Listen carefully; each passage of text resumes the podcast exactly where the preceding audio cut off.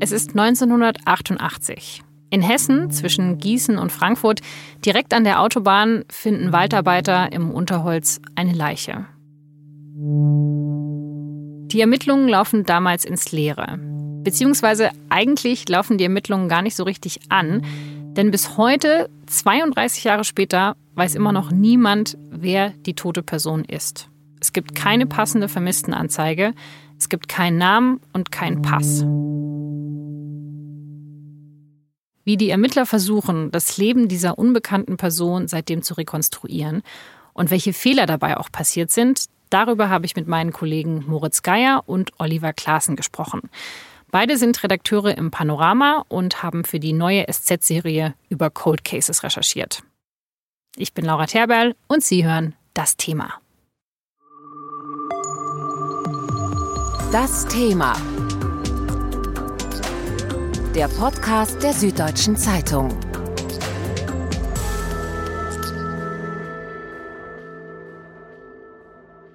Wie seid ihr beide eigentlich auf diesen konkreten Fall gestoßen?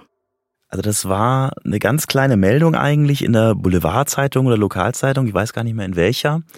Das war eigentlich nur ein Absatz, da stand gar nicht viel drin. Und eine Überschrift, wer ist die Tote von der Autobahn? Und irgendwie klang es aber spannend. Und äh, ich habe dem Moritz das weitergeleitet, hatte selber zu dem Zeitpunkt keine Zeit. Schau dir das mal an.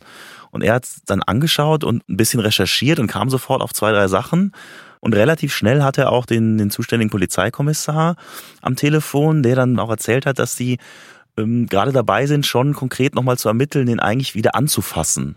Ist dann auch sofort hingefahren und äh, da haben sich ganz interessante Sachen direkt ergeben. Was fandest du denn spannend an dem Fall, Moritz? Man denkt ja normal bei so ungelösten Kriminalfällen, man findet den Täter nicht. Und äh, in dem Fall ist es gar nicht so sehr die Frage nach dem Täter, die eigentlich im Mittelpunkt steht, sondern man ist eigentlich noch einen Schritt davor. Man weiß überhaupt nicht, wer das Opfer ist. Also der Fall, um den es geht, ist ja schon 1988 passiert. Also da war ich noch gar nicht auf der Welt. Könnt ihr mal erzählen, also was weiß man denn, als man den Leichnam von dieser Person findet? Man weiß relativ wenig, weil die Auffindesituation so war, dass die ähm, Leiche im, in einem Waldstück an der Autobahn gefunden wurde, an der A5 zwischen Gießen und Frankfurt. Im Wald im Sommer, da verwest eine Leiche relativ schnell. Die Natur zersetzt die, äh, Maden, Fliegen, Befall. Die Forensiker konnten dann eigentlich nicht mehr viel feststellen. Also man konnte die Todesursache nicht mehr ermitteln. Man ist eigentlich davon ausgegangen, dass es äh, sich um eine Frau handelt, aber nicht mal das konnte man genau sagen. Wieso weil, ist man davon ausgegangen? Ähm, weil die Leiche relativ klein war, sie hatte lange Haare, aber wie gesagt, das Gewebe war so zersetzt, dass man eben nichts mehr feststellen konnte. Auch das Form des Beckens, da hatte man angenommen, dass es vielleicht zu einer Asiatin passen könnte. Es hat damals in der Gegend wohl auch einige asiatische Bordelle gegeben und äh, die Statur des Körpers hätte wohl zu einer Asiatin gepasst. Deswegen hat man da auch in diesem Milieu ermittelt. Man hat nachgefragt bei ähm, Prostituierten, ob eine Frau vermisst wird, ob jemand fehlt, aber da hat sich nichts ergeben. Hattest du das Gefühl, dass dann vielleicht damals auch die Ermittlungen sehr, sehr schnell davon geleitet werden? Also so auch ein bisschen klischeebehaftet, so, ah ja, ist ja bestimmt eine Prostituierte und dann ermitteln wir nur in diesem Milieu? Den Eindruck hatte ich jetzt eigentlich nicht. Ich glaube, dass das gerade bei so Frauenmorden auch in der Zeit ähm, eine Frage ist, der man immer als Kommissar eigentlich nachgehen muss und die man untersuchen muss. Also das war die einzige Theorie, die man damals hatte, oder gab es noch mehr Theorien, wer das Opfer hätte sein können? Nee, also Theorien gab es damals eigentlich keine. Man ist dann davon ausgegangen, dass es sich um eine Frau handelt und hat dann allerdings auch Gewebe oder DNA an ein Labor in Berlin geschickt und das untersuchen lassen. Damals war die DNA-Analyse aber noch ganz am Anfang und auch Polizisten waren noch nicht so sensibilisiert für Kleinstpartikel. Es gibt ein Foto von damals, das zeigt der Ermittler an dem Fundort und da trägt keiner richtige Schutzkleidung. Heute würden die Mundschutz tragen, würden komplette Schutzbekleidung tragen. Und das sieht man auf diesem Bild von einem Helikopter aufgenommen. Da sind teilweise Leute im T-Shirt draufstehen vor der Leiche. Es kann sein, dass diese DNA-Spur am Ende kontaminiert war, denn das Ergebnis war, es äh, soll sich um einen Mann handeln, es ist männliche DNA. Okay, also das konnte man zumindest rausfinden. Das ist ein Mann. Und das hat man dann auch gedacht, dass es ein Mann ist. Genau, man ist dann davon ausgegangen, ähm, es ist, war, ist keine Frau, diese Tote, sondern diese, dieser Toter ist ein Mann. Und äh, das hat natürlich von da an die komplette Ermittlungen auf die falsche Spur gelenkt. Also inwiefern, was hat man dann gemacht mit dieser Info, dass es dann doch keine Frau ist, die vielleicht eine Prostituierte war, sondern eben ein Mann? Man hat natürlich gefahndet, man hat diese Informationen, die man hatte, an die Bevölkerung weitergegeben. Man hat gefragt, wer kennt äh, eine männliche Person, die und so weiter und so fort. Man hat auch einen Experten eine Gesichtsweichteilrekonstruktion anfertigen lassen. Der hat es mit Knetmasse anhand des Schädelknochens angefertigt. Und das ist auch ganz interessant, weil man sieht da so richtig die Tragik dieses DNA-Fehlers. Wenn man dieses Bild heute sieht, dann sieht es eigentlich eher wie ein sehr feminines Gesicht aus. Aber dieser Experte hat dann noch äh, Bartstoppeln äh, da sozusagen dran gemacht, weil er wusste, es soll ja ein Mann sein. Und das ist dann ein sehr ja, eigenartiges Bild, was da entstanden ist. Okay, also die Ermittler hatten nicht viel, mit dem sie arbeiten konnten und die eine Spur, die sie hatten, hat sie komplett auf die falsche Spur gesetzt. Hast du mit einem von den Ermittlern von damals sprechen können? Genau, ich habe den äh, Kommissar, der aktuell den Fall betreut, gesprochen. Der war damals auch schon bei der Kripo, hat den Fall aber ja später übernommen. Der hat dann gleich gesagt, dass man eigentlich letztlich alle Ermittlungen, die zwischen äh, 89 und 2017 passiert sind, in die Tonne kloppen kann. Sie können eigentlich ab ich sage jetzt mal 1989, wo dieses Ergebnis kam, bis 2017 in die Tonne treten. Und dann kam der Mann und dann hat sich alles umgedreht. Und dann gingen die Ermittlungen nur noch, wo fehlt ein Mann? Weil man ja nach der falschen Person gefahndet hat. Äh, bis heute ist es nicht klar, ob eine Vermisstenanzeige gestellt wurde. Normalerweise hat man ein Opfer, hat man eine Leiche und meistens gelingt die Identifizierung ja relativ schnell. Das ist meistens so das leichteste Puzzleteil, was die Polizei hat. In diesem Fall ist es halt ganz anders gewesen. Vor allem, wenn man die Person kennt, dann kann man ja auch wirklich überlegen, was könnte das Motiv gewesen sein. Und das ist ja quasi die Frage, zu der man dann noch gar nicht gekommen ist. Ja, in dem Fall ist die ja noch völlig offen, ja, weil diesen Schritt kann die Polizei gar nicht gehen. Ja, und das Motiv findet man ja meistens über eine Durchleuchtung. Also wenn es nicht ohnehin klar ist und jemand ausgeraubt wurde, Raubmord ist, findet man ja meistens, indem man eben das Umfeld durchleuchtet, was ja eigentlich so die erste Standardmaßnahme ist, die, die so eine Mordkommission dann macht. Das konnte man also gar nicht machen. Es gab diesen DNA-Test, der gesagt hat, das ist wahrscheinlich ein Mann. Man hat dieses ähm, Phantombild anfertigen lassen. Was passiert dann? Also man findet ja gar nichts. Werden die Ermittlungen dann irgendwann offiziell eingestellt oder der Fall ruht dann ja erstmal Ende der 80er? Wenn alle Mittel irgendwie ausgeschöpft sind, dann äh, wird er nicht eingestellt, aber er schläft sozusagen einfach ein. Er wird ein sogenannter Cold Case. Die Akten liegen dann noch weiter bei der Polizei. Und es gibt auch immer wieder routinemäßig, werden die Akten wieder angeschaut und wird geschaut, hat sich was getan, ist was Neues reingekommen, könnte man was Neues unternehmen. Das ist dann eben 2017 äh, passiert. Heißt es wirklich auch im Beamtendeutsch Cold Case? Die haben doch bestimmt einen anderen Namen dafür. Ja, es ist ähm, Mittlerweile benutzen auch immer mehr Polizistinnen und Polizisten diesen Begriff. Ursprünglich haben die den nicht gerne gehört. Bei denen heißt es manchmal, in den Akten heißt es so Altfall. Und Cold Case ist manchen Ermittlern ist das so ein bisschen zu krimimäßig und zu tatortmäßig. Aber Genauso wie sie Profiler ja manche nicht so gern hören und sagen, das heißt operative Fallanalyse. Die wollen nicht so gerne mit diesen hm. Serien dann in Verbindung gebracht werden. Okay, aber in dem sagen immer mehr dann doch Cold Case, weil es der gängige Begriff ist. Ja, weil das auch der Begriff ist, unter den es in der Bevölkerung ähm, ja bekannt ist. Und die wollen ja auch die Bevölkerung mit einbeziehen, Hinweise bekommen in manchen Fällen. Und deswegen ist es dann vielleicht auch nicht schlecht, so einen Begriff zu verwenden. Ne? Es ist ja ohnehin so, dass sich in der Bearbeitung dieser Fälle das ein bisschen geändert hat in den letzten Jahren. Früher war es so, nachdem die Mordkommission aufgelöst wurde, die Ermittlungsgruppe aufgelöst wurde, das Ganze immer kleiner wurde, hat dann ein Beamter sich das neben seiner sonstigen Arbeit mal nochmal hervorgeholt und gesagt, naja, da könnten wir jetzt nochmal ermitteln. Und mittlerweile ist das viel spezialisierter. Es gibt in vielen Bundesländern, noch nicht in allen, Cold Case Einheiten. Das sind mehrere Beamte, die dann nur das machen. Die haben sonst keinen anderen Job ja, und können sich also wirklich auf diese Fälle konzentrieren, können das auch viel systematischer machen, als das früher passiert ist. Durch die Digitalisierung hat sich natürlich auch die äh, Zusammenarbeit zwischen den Behörden äh, vereinfacht.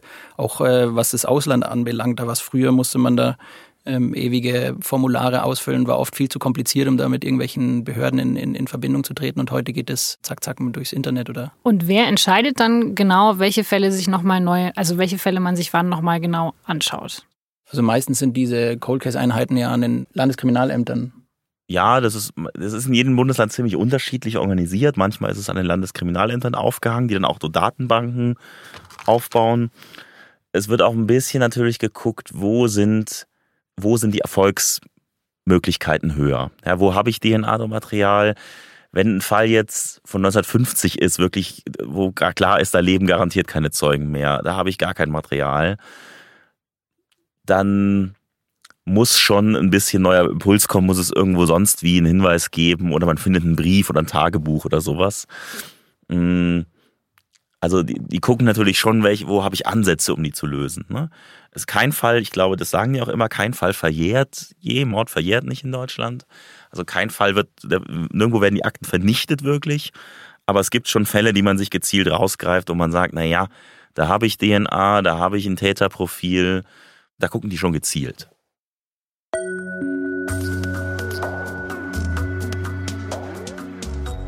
Je länger ein Mordfall her ist, umso schwieriger wird es für die Ermittler, den Fall auch aufzuklären. Die Erinnerungen von Angehörigen oder Zeugen werden immer schlechter, mögliche neue Spuren verwittern und es sterben auch Menschen, manchmal auch die Täter. Aber mit neuen Methoden und vor allem mit DNA-Analysen können immer häufiger alte Fälle aufgeklärt werden, manchmal sogar Jahrzehnte später. In Aschaffenburg gab es jetzt zum Beispiel so einen Fall. In der Stadt wurde vor über 40 Jahren ein junges Mädchen getötet. Und damals gab es einen Verdächtigen, die Indizien haben aber offenbar nicht ausgereicht, um ihn auch anzuklagen. Und jetzt, im Mai 2019, wurde er festgenommen und soll jetzt auch angeklagt werden. Und da gibt es jetzt die kuriose Diskussion, ob jetzt auch das Jugendgerichtsgesetz angewendet werden muss, weil zum Tatzeitpunkt war der Mann noch minderjährig. Aber mittlerweile, weil die Tat über 40 Jahre her ist, ist er schon Ende 50. Und bei solchen Fällen wie in Aschaffenburg, da helfen DNA-Analysen ungemein, weil man eben schon mit kleinsten Mengen von DNA wirklich nachweisen kann, dass sich ein Verdächtiger auch am Tatort aufgehalten hat. Und da wird die Analyse auch immer besser. Aber auch die Methoden der Polizeiarbeit haben sich mittlerweile verändert. Sie sind systematischer geworden und es werden auch andere Spuren verfolgt. Und auch unser Fall von 1988 wird nochmal aufgerollt, und zwar 2017. Da holt die Staatsanwaltschaft in Gießen die Akten nochmal aus der Schublade zu einer sogenannten turnusmäßigen Überprüfung. Und da 2017 wird die DNA des Opfers dann auch nochmal untersucht. Und es kommt raus, die Person war doch eine Frau, sie war kein Mann und die Frau komme aus Europa, nicht aus Asien, wie man am Anfang angenommen hatte. Der Staatsanwalt trägt dann nochmal alle Infos zusammen. Die Schuhgröße, Zahnstatus und die Blutgruppe des Opfers. Und es wird noch ein Verfahren angewandt. Man hatte damals schon äh, sich äh, Teile des Schädelknochens oder den kompletten Schädelknochen als Asservate äh, zurückbehalten. 2018 haben die Ermittler dann Haare, Zähne und Teile des Schädelknochens ähm, der Unbekannten nach München geschickt, an das Institut für Rechtsmedizin der LMU. Wieso gerade dahin? Ist das so renommiert oder haben die Genau, die, dieses, dieses äh, Institut zählt so, ja, man kann fast sagen Avantgarde, wenn es um die sogenannte Isotopenanalyse geht. Muss mir nochmal mithelfen, was sind nochmal Isotope genau? Isotopen sind äh, Atomarten eines Elements. Das sind Varianten, die sich äh, einzig in der Anzahl der Neutronen voneinander unterscheiden. Und in verschiedenen Regionen auf der Welt kommen diese Isotopen in unterschiedlicher Häufigkeit vor, auch in verschiedenen Nahrungsmitteln. Und wenn ein Mensch äh, atmet, isst oder trinkt, dann nimmt er immer Isotope und Atome auf, die ein Körper wie, wie Daten auf einer Festplatte speichert. Ähm, das sind sozusagen biologische GPS-Koordinaten, die etwas darüber verraten, wo ein Mensch überall war in seinem Leben. Und was hat dann dieses Institut rausbekommen über die unbekannte Frau? Die hat einiges rausgefunden. Der Kommissar, äh, ich habe da auch mit dem Kommissar, wie gesagt, drüber gesprochen, der war fast erschrocken. Also ich fand das erschreckend. Als ich das erste Mal gelesen habe, denke ich, sagen wir, mittlerweile werden wir wirklich Gläser. Ja. ja Und da ist ja das Ende noch gar nicht in Sicht. Ja. Aber für Sie ist doch eigentlich als Polizist. Ja, aber Kommissar. ich bin ja nicht nur Polizist. ja? Ich bin ja nicht nur Polizist. Also. Aber selbstverständlich hilft das natürlich weiter, ja, dass man eine Richtung hat. Man hat dann einerseits erfahren, dass die äh, Unbekannte in, im südöstlichen Polen aufgewachsen ist, in einer gebirgigen Region, womöglich auch in grenznahen Gebieten der Ukraine in ihrer Jugend oder im frühen Erwachsenenalter hat sie dann womöglich einen Ortswechsel erfahren und ist in südliche Alpenregionen gezogen. Sie hat einige Jahre wohl in entweder Schweiz oder womöglich Norditalien gelebt. Und man hat noch äh, eine Sache erfahren und das ist vielleicht die Sache, die die größten Fragen aufwirft. Einige Jahre muss die Unbekannte Europa verlassen haben und in Südasien gelebt haben, in einer meeresnahen Region, womöglich in Indien. Okay, und das weiß man alles nur, weil da bestimmte Bedingungen sind, man, also wenn man da bestimmte Dinge isst oder weil da die Luft bestimmt ist oder also was ist der externe Faktor, der diese Spuren in meinem Körper hinterlässt? Das sind viele verschiedene Dinge. Also man kann zum Beispiel mit Wasserstoffwerten, die unterscheiden sich zum Beispiel in, in warmen, trockenen Regionen von feuchten, kühlen Regionen und geben dann Aufschluss darüber, ob jemand eher in Bergen oder am Fuße eines Gebirges gelebt hat. Schwefelwerte zum Beispiel wiederum, die verraten, ob Menschen in Meeresnähe gewohnt haben, weil die Werte sich zum Beispiel unterscheiden, wenn Mensch eher Binnenfisch ist oder ob er eher Meeresfische ist. Und so geht es mit ganz vielen verschiedenen Sachen, die Aufschluss geben über Nahrungsmitteln und über klimatische Bedingungen. Okay, also die Informationen sind ja durchaus hilfreicher als jetzt irgendwie Schuhgröße oder was ihr vorher gesagt habt, weil also daran erinnert sich ja kein Mensch. Aber wenn du eine Biografie hast, dann erinnert sich ja vielleicht jemand. Das genau, war wahrscheinlich die, auch die Hoffnung dahinter, oder? Genau, man hat ja so ein bisschen äh, eine Lebensgeschichte gegeben, eine Geschichte und die man hofft, dass es irgendwelche Leute da draußen gibt, die sich an irgendwas erinnern. Zum Beispiel Leute aus der Gegend in Polen. Hat dann natürlich da auch äh, bei den polnischen Behörden nachgefragt. Es gab aber bisher noch keine Vermisstenanzeige, die gepasst hat. Genau, weil die ähm, Person ist natürlich auch sehr viel rumgekommen. Also es gibt jetzt nicht jemanden, ja, der hat sein ganzes Leben da und da gelebt in dem Dorf, sondern sie ist ja dann auch, hat, mehr, hat mehrfache Ortswechsel hinter genau, sich. Was, das ja, macht es natürlich nicht leichter. Was natürlich für diese Zeit auch besonders ungewöhnlich ist. Ich meine, man muss immer sich äh, zurecht im Gedächtnis zurechtfinden. Das war 1988, als die gefunden wurde. Äh, da war die Grenzen noch zu, da war der, der Kalte Krieg noch äh, im Gange. Ja. Ähm, mehr oder weniger äh, Ost und West waren geteilt. Durch Deutschland hat sich der eiserne Vorhang gezogen. Äh, das heißt, es war da auch nicht leicht zu reisen. Und die Frage, wie eine Polin erstens überhaupt nach, äh, nach Europa gekommen ist, womöglich Schweiz oder Norditalien, und zweitens dann bis nach Indien, das ist eine Frage, die sich der Kommissar und die auch noch kein Experte, der sich damit beschäftigt hat, irgendwie schlüssig erklären kann. Die Frage, wie komme ich denn erst überhaupt nach Westeuropa oder Deutschland und komme dann weiter nach Südasien, kann mir keiner beantworten. Mhm. Und gibt es irgendwelche Theorien dazu? Es gibt äh, Theorien, zum Beispiel hat der Kommissar erwähnt, damals war ja auch in den 70er und 80er Jahren die äh, Bhagwan-Bewegung. Äh, da sind viele Leute, viele Sinnsuchende nach Indien gegangen. Man kennt die Leute, die Hare Krishna. Und äh, das könnte einerseits auch womöglich erklären, wie sie da runtergekommen ist. Die Leute konnten sich ja vielleicht helfen, von A nach B zu kommen. Es ist natürlich klar, es ist immer, sind immer Schlüsse. Es könnte natürlich auch eine Ausnahme geben. Aber es sind halt einfach äh, Schlüsse, die man aus den allgemeinen Erfahrungen, die Kommissare oder die Polizisten machen, so schließen kann. Ja, also dieser Fall ist so ein Beispiel, äh, wenn man das jetzt alles so hört, ne, wie, wie, viel, wie unglaublich viele Experten daran gesessen haben. Ne? Also ich habe so einen Zahnmedizin-Sachverständigen, dann habe ich jemanden, der diese Isotopenanalyse gemacht hat, ein Chemiker im Zweifel. Dann habe ich noch jemanden, der, der das Gesicht nachgeformt hat, Schädelknochen geguckt hat, wie ist die Form, wie rekonstruiere ich die. Und dann habe ich noch jemanden, der, ne, also in so einem Fall sitzt einfach nicht nur ein Kommissar und vielleicht so sein Assistent, wie man es beim Tatort kennt, sondern es sitzen einfach unfassbar viele auch externe Experten, die, die mit der Polizei vielleicht nichts zu tun haben, die die einfach äh, konsultieren, sitzen da dran. Das können teilweise 100 Leute sein, die damit befasst sind dann. Die Ermittler haben die, das Zahnschema der Unbekannten auch in einer zahnmedizinischen Zeitschrift veröffentlicht. Und man hat eben gehofft, dass sich vielleicht irgendein Zahnarzt an genau dieses Gebiss erinnert. Also ein Zahnarzt sagt hier, die Füllung habe ich gemacht. Genau, es ist leider nicht der Fall gewesen, aber es haben sich immerhin mehrere äh, Zahnmediziner gemeldet und haben die Vermutung geäußert, dass es wohl Osteuropa, also aus Osteuropa stammen könnte. Interessant. Okay, also man hat dann irgendwann auch gesagt, wir müssen uns Hilfe von außen holen, weil wir kommen da nicht weiter. Genau, genau. Also das äh, haben die da von Anfang an eigentlich jetzt äh, so durchgezogen und sich in alle Richtungen umgeschaut, welche Art von Hilfen kann man mit einbeziehen. Hm. Weil ich meine, also ist klar, das zeigt auf jeden Fall, wie viele Experten dran sitzen, aber man hat man diese ganzen Ergebnisse und man hat vielleicht auch eine grobe Theorie, wie das sein könnte. Also was sie erzählt hat vom Backwaren, das leuchtet mir auch ein. Aber naja, man hat die Person immer noch nicht gefunden. Die meisten Morde sind ja Beziehungstaten. Ne? Das heißt, ich kann also gucken, wer war der Ex-Mann, wer ist die Tante vielleicht, die ans Erbe ran wollte, gab es Streit oder so, ne? Diese, diese Standardsachen, die man machen kann, die kann man hier irgendwie nicht machen, ja, weil offensichtlich niemand vermisst diese Person. Ja, man weiß, weiß einfach gar nichts, ne? Man weiß auch nicht, ob es ein Raub war, man weiß nicht, ob es ein Racheakt war, man weiß gar nichts.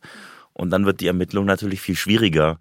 Um diese Frage eben untersuchen zu können, war es eine Beziehungstat, was ja trotzdem auch noch der Fall sein kann. Man muss wissen, wer war diese Person.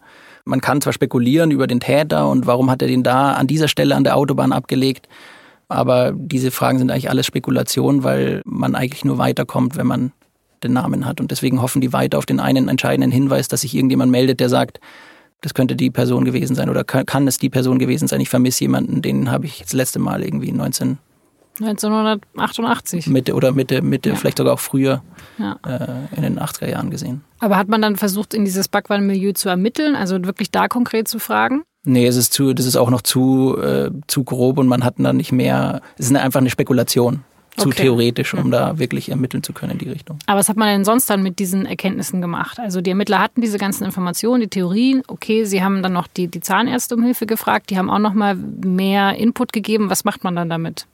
Man hat wieder eine, eine Pressemitteilung rausgegeben, um einfach Zeugen zu suchen, dass sich irgendjemand melden könnte, der was weiß. Man ist auch nochmal zu Aktenzeichen XY gegangen, der ZDF-Sendung, hat den Fall dann nochmal vorgestellt und ähm, gehofft, dass sich da auch wieder Menschen melden. Friedberg 1988. Zwei Waldarbeiter entdecken ein Skelett. Ober- und Unterkiefer sind leicht vorgeschoben. Das kommt hier bei uns in Europa zwar auch vor, ist aber woanders viel häufiger anzutreffen. DNA-Analyse und Obduktion ergeben, es handelt sich um einen Mann aus Asien. Doch die Ermittlungen der Polizei. Es kamen ungefähr, es kamen über 100 Hinweise rein. Zehn davon gingen sogar auf konkrete Personen und denen, da ist man auch allen Spuren nachgegangen, aber da hat sich auch nichts ergeben. Aber es gab ja noch einen Hinweis, der sehr vielversprechend war, oder? Ja, das war im Januar vor, vor einem Jahr. Ein Bezirksanwalt, ein Schweizer Bezirksanwalt, der schon pensioniert war, ist auf den Fall aufmerksam geworden. Das hat ihn nämlich erinnert an einen Fall aus seiner eigenen Laufbahn, der auch noch ungelöst war.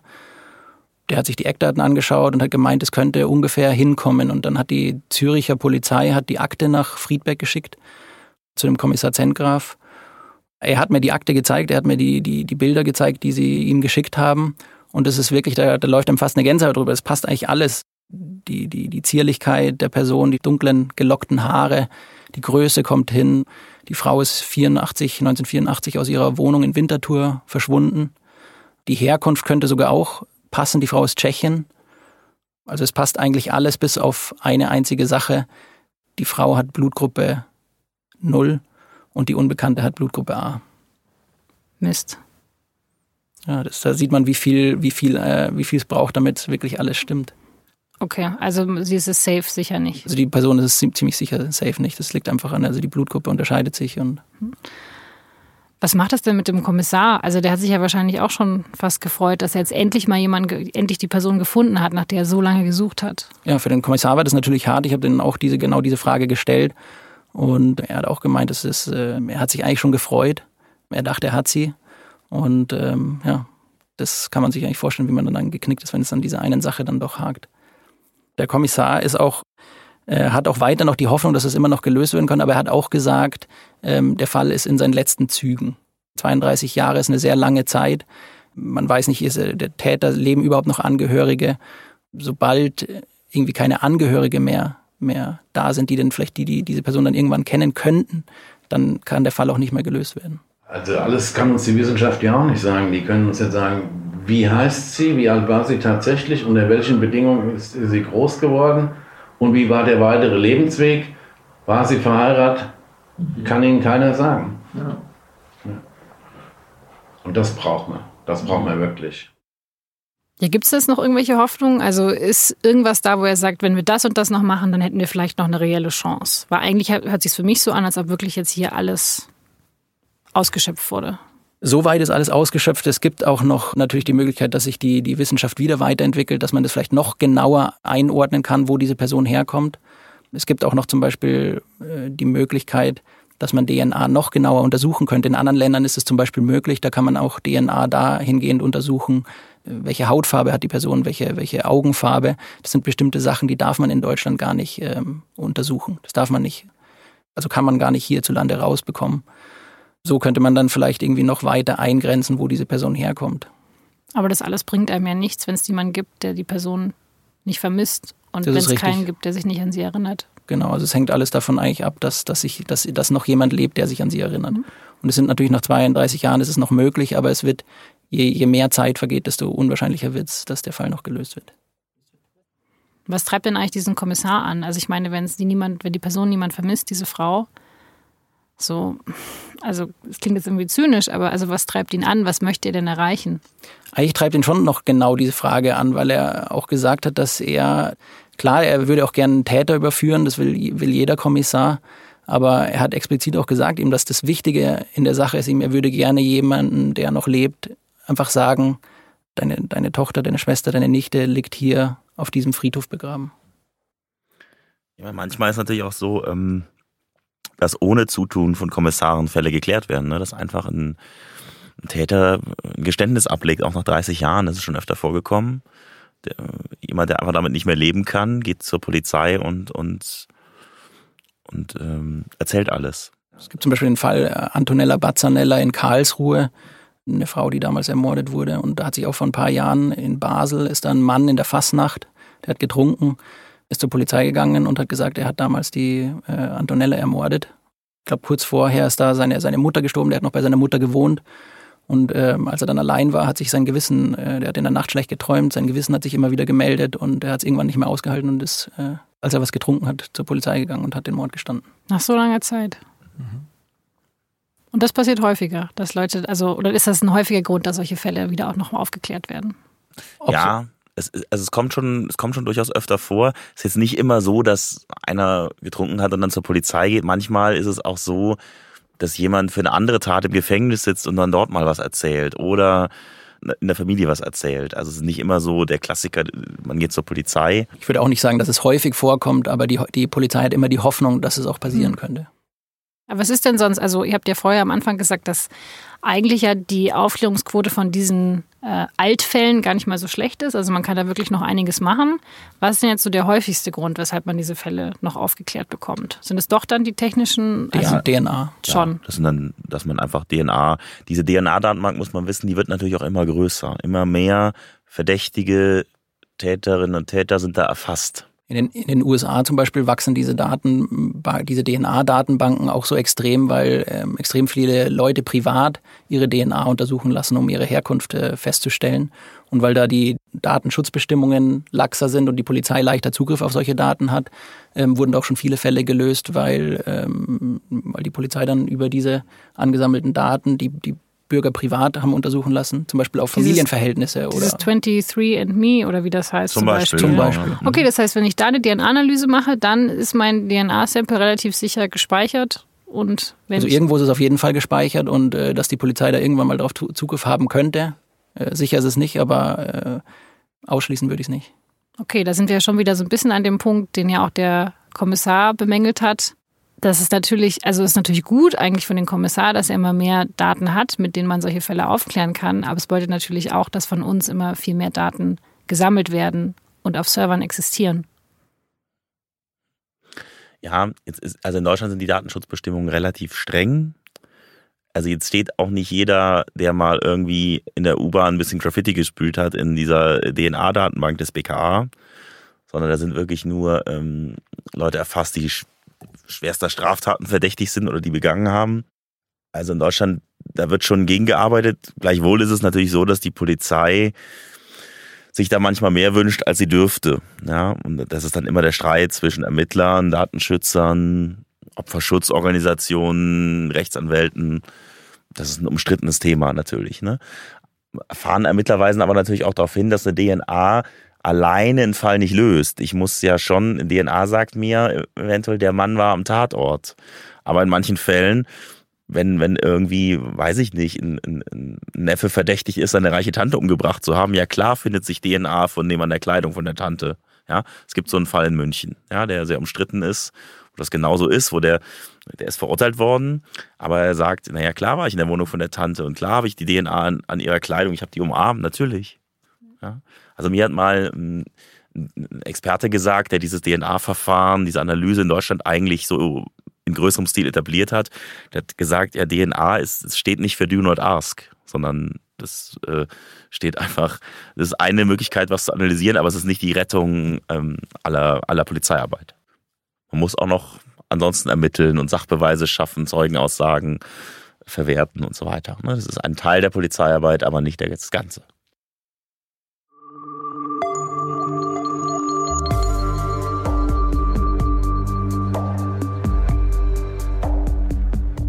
Das war das Thema für diese Woche. Der Fall über die unbekannte Tote, das ist der erste Teil unserer großen Cold Case-Serie im Panorama. Immer freitags erscheinen neue Folgen in der SZ, immer mit einem neuen, ungelösten Kriminalfall. Alle Texte finden Sie auch auf sz.de. Der Link dazu steht in den Shownotes zu dieser Folge. Und zum Schluss noch eine kurze Info. Dieser Podcast, unser Recherche-Podcast Das Thema, der erscheint in nächster Zeit alle 14 Tage. Also nicht mehr jede Woche Mittwoch, sondern nur noch jeden zweiten Mittwoch. Wer noch mehr von uns hören möchte, dem empfehle ich einen unserer anderen fünf Podcasts, zum Beispiel unser tägliches Nachrichtenformat Auf den Punkt, den Interview-Podcast Querfragen von jetzt.de und unser neues Format, der SZ-Magazin-Podcast mit der Hebamme Maja Böhler, die aus ihrem Alltag erzählt. Dieser Podcast, der wird produziert von Vincent Vitus Leitgeb und von mir, Laura Terbell. Außerdem an dieser Folge mitgewirkt haben Julia Ongiert und Carlo Sarski. Ich wünsche Ihnen noch eine schöne Woche und ich freue mich schon drauf, wenn wir uns in zwei Wochen wieder hören.